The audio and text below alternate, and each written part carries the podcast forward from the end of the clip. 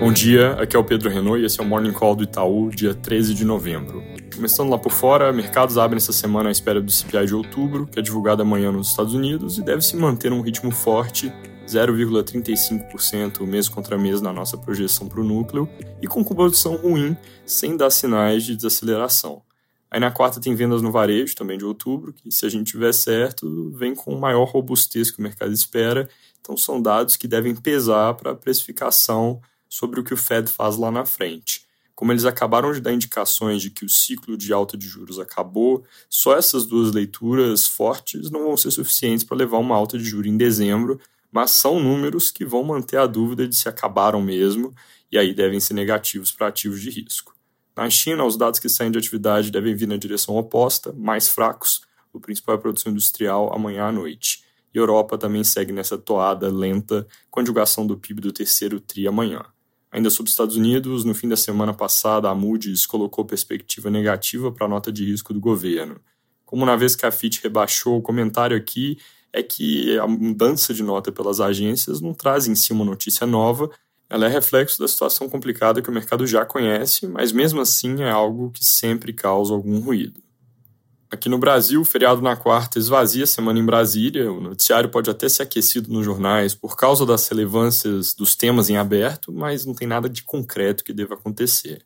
Aprovada a reforma tributária no Senado, começa a contar o prazo para senadores apresentarem emendas aos projetos de tributação de offshores e fundos exclusivos que já passaram, na verdade, uma coisa só, pelos deputados. Na Câmara, lideranças partidárias devem se reunir para estabelecer um cronograma de tramitação da PEC que voltou do Senado, com possibilidade de ser feito tal fatiamento, que seria promulgar de uma vez as partes de comum acordo no texto e deixar numa PEC em separado que falta ter convergência. Na quinta agora acaba o prazo para apresentação de emendas na Lei de Diretrizes Orçamentárias, que importa por ser um marco na linha do tempo para uma possível mudança de meta fiscal. A Folha reporta que um grupo liderado pelo deputado Lindbergh Farias deve apresentar duas emendas, uma indo para 0,75% de déficit no ano que vem a outra indo para 1%. Para as emendas terem efeito, elas precisam ser acatadas pelo relator Danilo Forte e isso não está nada claro que vai acontecer. Como já mencionei aqui, na prática, a meta pode ser mudada a qualquer momento, então não é que passou do dia 16 acabou o risco de mudança.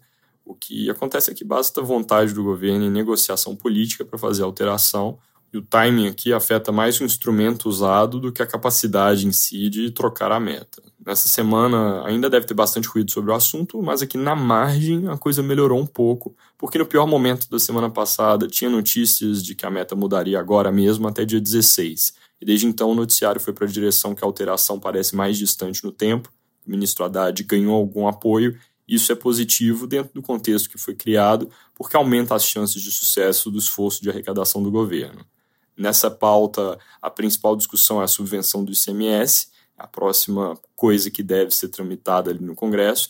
E aí o Globo reportou no sábado que o texto não vai a voto nas próximas duas semanas, ainda não tem relator, isso poderia ser definido nos próximos dias para a Câmara, e há um certo jogo duro de deputados que pressionam o governo por cargos em troca de aprovação do MP.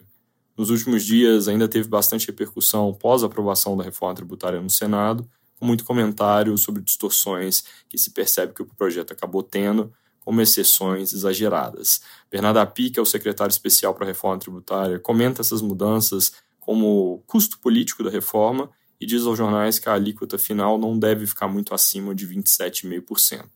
Em termos de dados, semana relativamente vazia, os mais importantes são basicamente receita do setor de serviços de setembro, que sai amanhã e deve vir fraco, e o GP10 de novembro, que vem na sexta.